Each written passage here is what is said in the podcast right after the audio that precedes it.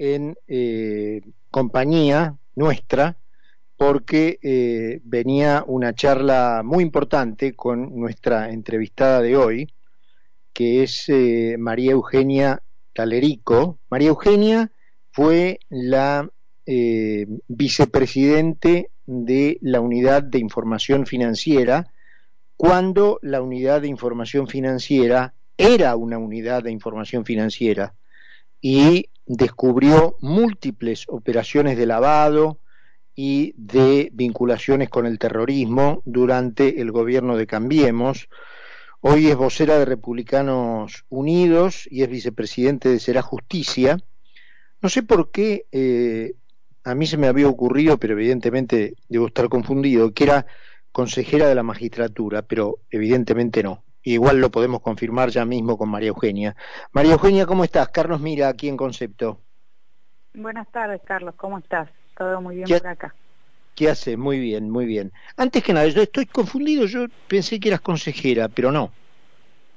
Mira, quien llegó al Consejo de la Magistratura este, fue en algún momento jefa de gabinete en la Unidad de Información Financiera, este, Jimena de la Torre, y tiene un parecido físico. Y, más allá de esa coincidencia en la función, después se fue a trabajar ahí está, ahí está. los públicos, este, ese parecido y este nexo que por ahí tuvimos en algún momento laboral, este, así que se, nos confunde bastante quizás este, me pueda llevar a la confusión eso. Bueno, María Eugenia eh, fue una indignada eh, cuando en los primeros días de previo a la intervención de Luciani, la unidad de información financiera actual, que no es unidad de información de nada, eh, bueno, solicitó la absolución de los imputados en esta causa.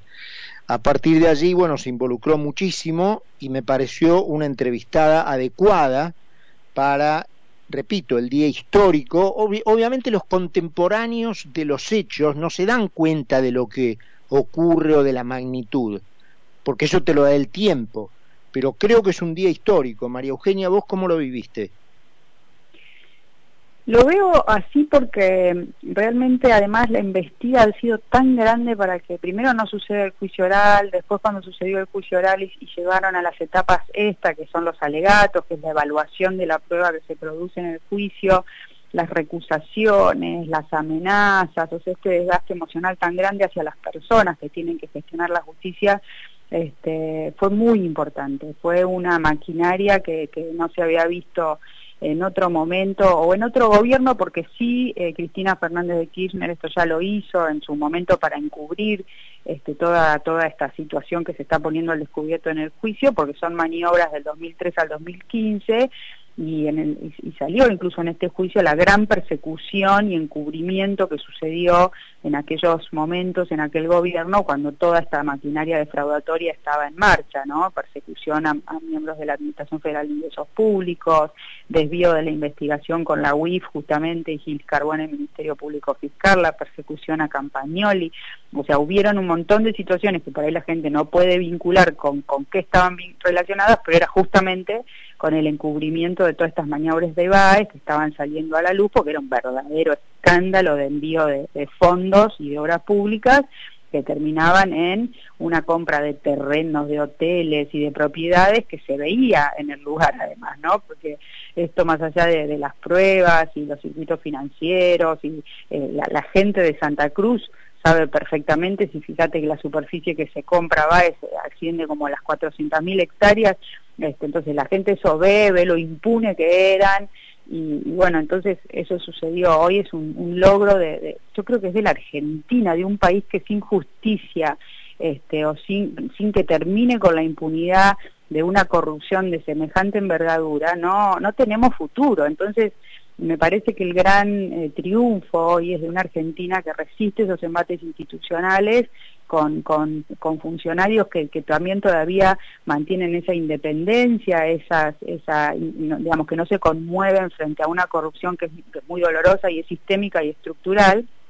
Eh, y entonces la verdad que es, eh, sí, claro, un día histórico al punto que la sentencia se va a pronunciar con algunas características de, inhabilitaciones y de, y de consecuencias que las, las, las la, analizamos con otros expertos para saber cuál es el alcance, porque, bueno, nunca se dio eh, que, que, llegáramos a una instancia así contra una persona que hoy es vicepresidente, que quizás el año que viene va a disputar elecciones y ver en qué categoría las disputa para saber, eh, bueno, cuáles van a ser las consecuencias de una futura condena firme, ¿no? María Eugenia, em, obviamente reconociendo eh, toda esta labor monumental, monumental de los dos fiscales, eh, el esfuerzo, no sé si compartís, que ha hecho eh, Luciani para salirse de esa tara, digamos, que tiene que tienen los procesos en la Argentina de manejarse con un con un lenguaje acartonado y formalista que lo aleja de la población general y él ha hecho un esfuerzo enorme para explicar con una terminología común situaciones muy difíciles reconociendo desde ya todo eso, cuando él mismo dice que no encuentra un solo atenuante, ¿cómo se concilia eso con no haber pedido el máximo de la pena? La verdad que, que todavía estoy tratando de, ver cómo, cómo equilibró eso, porque como bien decís, juzgó los hechos hasta la luz de los tratados eh, internacionales de la lucha contra la corrupción que asocian a esta corrupción tan fenomenal con una violación clara de derechos humanos, de valores democráticos, porque fíjate que también asoció el delito con el, artículo 36 de la Constitución Nacional que prevé eh, el, eh, delitos dolosos en contra del Estado y que llevaran enriquecimiento a los funcionarios, o sea, uno de los delitos constitucionales por la gravedad este, no te olvides que cuando hay una corrupción como esta se deslegitima a, los gobiernos y a las democracias, la calidad de los valores decaen a un punto que, que por eso tienen esta característica de ser delitos constitucionales. Y dije, sin atenuantes, este, con una, una maniobra que él juzgó eh, del 2003 al 2015 con una continuidad absoluta, dije, se vienen los 16 años, que era el máximo que tenía habilitado. Sin embargo, bueno, pide 12 años, que también es la pena que le aplicaron en el caso que le sigue a realidad, cuando lo condenan a, Lázaro Báez por haber lavado todo el dinero de la obra pública, le dan 12 años de prisión en la, en la sentencia. Por lo cual esto siendo el delito precedente anterior que posibilitó ese otro, este, yo pensé que iba a pedir una pena más alta. Sí se compensa un poco porque ha hecho eh, una interpretación cuando pide el decomiso, de, todos los bienes, ¿no? además de las inhabilitaciones que, que, se van a aplicar, que son importantes, incluso la inhabilitación absoluta traería la pérdida del haber jubilatorio, que tanto ha indignado a la gente ¿no? por este privilegio de los cuatro millones a Cristina. Eh, el decomiso él hace una interpretación muy importante a la luz de, obviamente recomendaciones internacionales, de pactos contra la corrupción, este, que lo extiende incluso a terceros vinculados a los imputados en el caso, los que van a, serían, van a ser condenados, eh, para pedir que se incauten todos los bienes por ese origen contaminado, como es todas las estancias y todos los bienes que puedan estar en poder de hijos, de allegados, y hace una, minuciosa mención de todo lo que va a pedir decomisar, este, que es muy grande. Entonces esa, esa recomposición económica frente a un daño que también tiene estas características, porque no es un poco, realmente, yo digo siempre, para exagerar, un país entero, pero una provincia entera se la robaron seguro, mil millones de dólares está calculado el perjuicio, eh, me, parece que por ahí en eso el fiscal encuentra el equilibrio entre la pena que pide, que además es una pena de prisión que debería hacerse efectiva, que no, no lo va a hacer porque Cristina llega a los 70 años y, bueno, probablemente tenga un, beneficio de prisión domiciliaria cuando toque de firme. Entonces me parece que compensa con esta recomposición del daño eh, patrimonial enorme que se provocó y con estos decomisos que pide aplicar de una manera muy amplia a las compañías también. Así que quizá el, equilibrio que encontró el fiscal es este y por eso pidió 12 años en lugar de 16. Em, en otro manotazo, va, yo lo juzgo así, de abogado, esta señora em, pidió declarar mañana el tribunal simplemente leyendo un par de artículos del código le denegó esa posibilidad. ¿Te animás a explicarlo con palabras simples, María Eugenia, lo que ella pidió y por qué el tribunal se lo denegó? Sí, hay, mira, un pequeño videito, cuando pasaron al cuarto intermedio, este, yo colgué rápidamente un videito que dura un minuto 17, este, donde se explica que la plataforma fáctica y probatoria del juicio y la acusación se recrea a partir de los requerimientos de elevación a juicio. Eh, la, ponderación que se hizo para pedir una nueva indagatoria eh, es sobre base de prueba que está valorando simplemente el fiscal, que estaba ahí agregado en el, juicio y es una valoración probatoria. Acá no hay hechos nuevos, como están intentando decir. La indagatoria que, que está prevista como con pena de nulidad es la primera indagatoria que se toma en el juicio, este, que es la que ella hizo este escándalo y este espectáculo de que la va a juzgar la historia, que no contesta preguntas, etcétera, eh, con lo cual no, digamos, no, no, hay sanciones de nulidad, podría en cualquier momento del juicio pedir declarar, pero ya está el tubo, está como un poco precluido ese derecho, va a poder alegar, su abogado defensor incluso podría hacerlo ella misma porque es abogada, si tiene algo para decir en forma personal ¿Lo es? podría hacerlo. bueno, parece que tiene título. Luciani no lo dijo, ¿eh? Luciani, dijo que debido era ingeniero, era arquitecto, que Carlos Kirchner era arquitecto, que López era ingeniero. De ella dijo que tenía estudios universitarios. Un detalle, ¿eh? No se animó a validar el título. Pero digo que podría asumir el alegato si, quisiera, eso ha sucedido en algunos casos, y también tiene el, derecho, que es lo que ha dicho el tribunal cuando resolvió, las palabras finales también, este, para, para, bueno, en ese momento decir lo que, lo que crea conveniente en su defensa. De acuerdo a las normativas no corresponde, no es cierto que corresponda, incluso en, los juicios podría existir una ampliación de la acusación por situaciones nuevas que puedan aparecer y eso genera, obviamente, la necesidad de producir alguna prueba extra y de que las defensas activen esto de la indagatoria y la, el debate, digamos, el, la, controversia, pero esto no sucedió, no, no hubo una ampliación mm. del requerimiento, con lo cual es nada más un tema de valoración de las pruebas producidas en un debate que está terminado y que no hay nada nuevo para decir, y lo que tenga que decir lo podrá decir en instancia del alegato o de las palabras finales. Ahora, para su, fíjate que ahí tuiteó, este, estoy frente a un pelotón de fusilamiento, para su público, queda como que le niegan el derecho a la defensa, que evidentemente eh, su presentación ha sido sabiendo que no correspondía, porque los abogados de ella lo saben, eh, y que se lo iban a denegar, lo hizo a propósito para provocar esto. Sí, sí, está claro, la recusación también, la recusación ha sido un absurdo, este, pero bueno, ellos viven de la victimización, de la descalificación del proceso por cuestiones políticas y no hablan de hecho y prueba, porque la verdad que eh, todos los enriquecimientos ilícitos del colectivo kirchnerista tienen mucho que ver con esta causa y es una asociación ilícita porque también está cuadernos, porque está el lavado de activos de Otesur y los sauces, porque estaba todo el andamiaje de hoy combustibles, o sea, este, la maniobra global que uno ve asociando conexidad subjetiva que tienen todos estos casos, este, te hacen ver realmente lo de la organización ilícita y bueno, eso no lo contestan porque obviamente no, no hay manera de describir cómo Cristina Fernández, después de los escándalos públicos que significaba la obra de Santa Cruz, con el gobernador Acevedo que renuncia, con el jefe de gabinete Alberto Fernández que se va por el escándalo de la obra pública, comentarios parecidos del ministro de Economía que era en su momento Labaña, la Auditoría General de la Nación alertando en el 2008,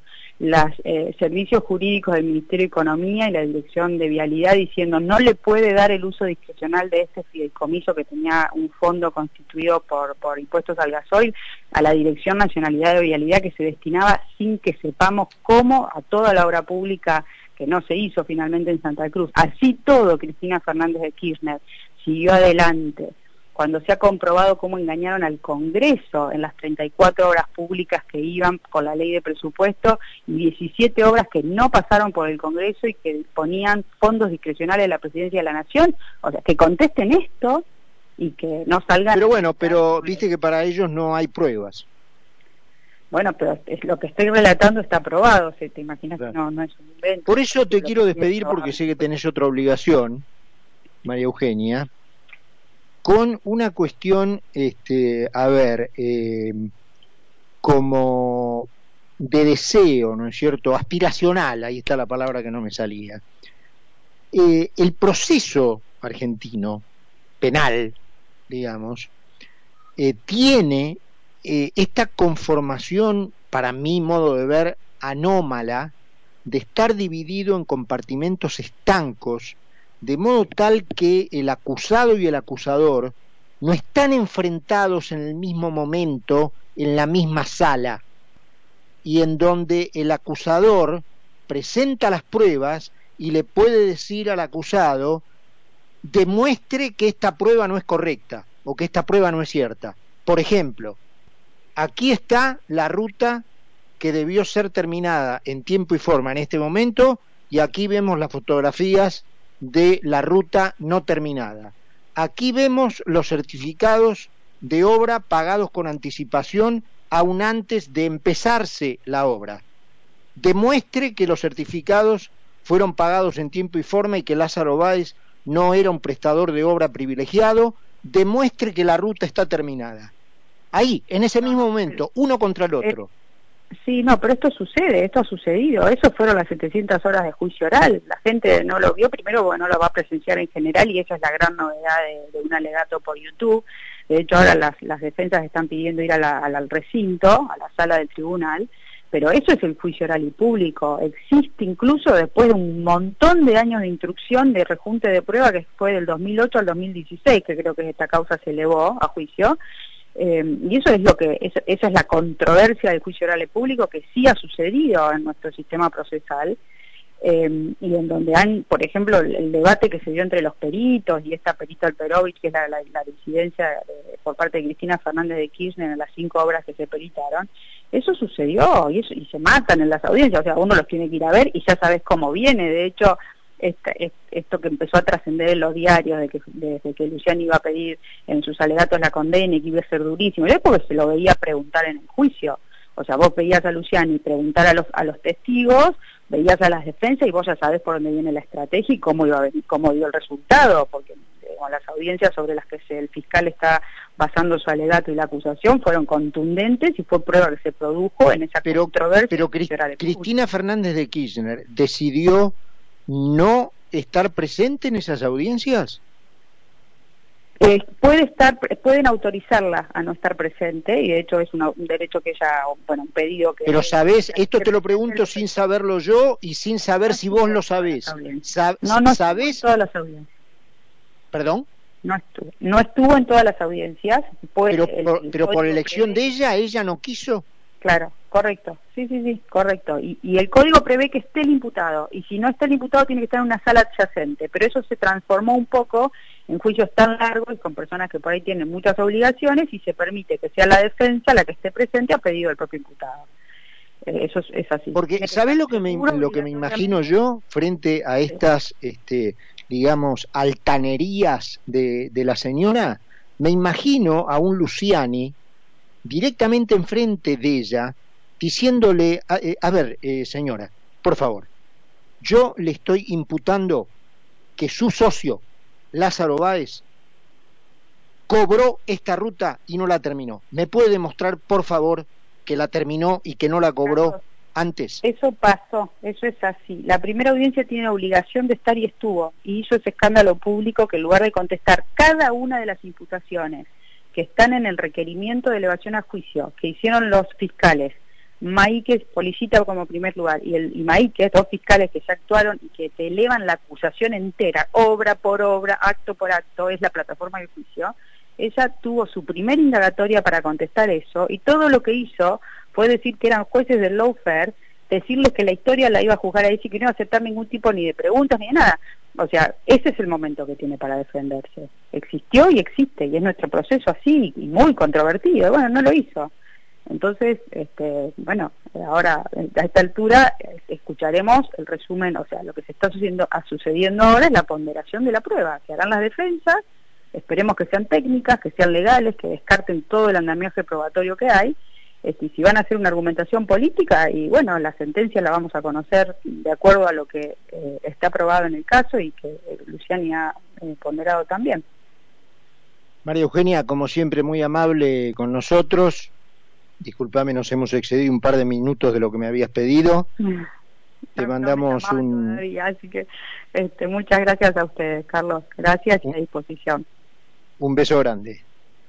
Cariño, buenas tardes era María Eugenia Talerico, eh, fue la vicepresidente de la Unidad de Información Financiera cuando el presidente era Mariano Federici, eh, que llevó al esclarecimiento y al descubrimiento de muchísimas operaciones de lavado e incluso de posibles atentados terroristas y ahora es vicepresidente de Será Justicia. 8 menos cuarto en Buenos Aires, 12 grados la temperatura. Seguí con nosotros en Mira quién habla.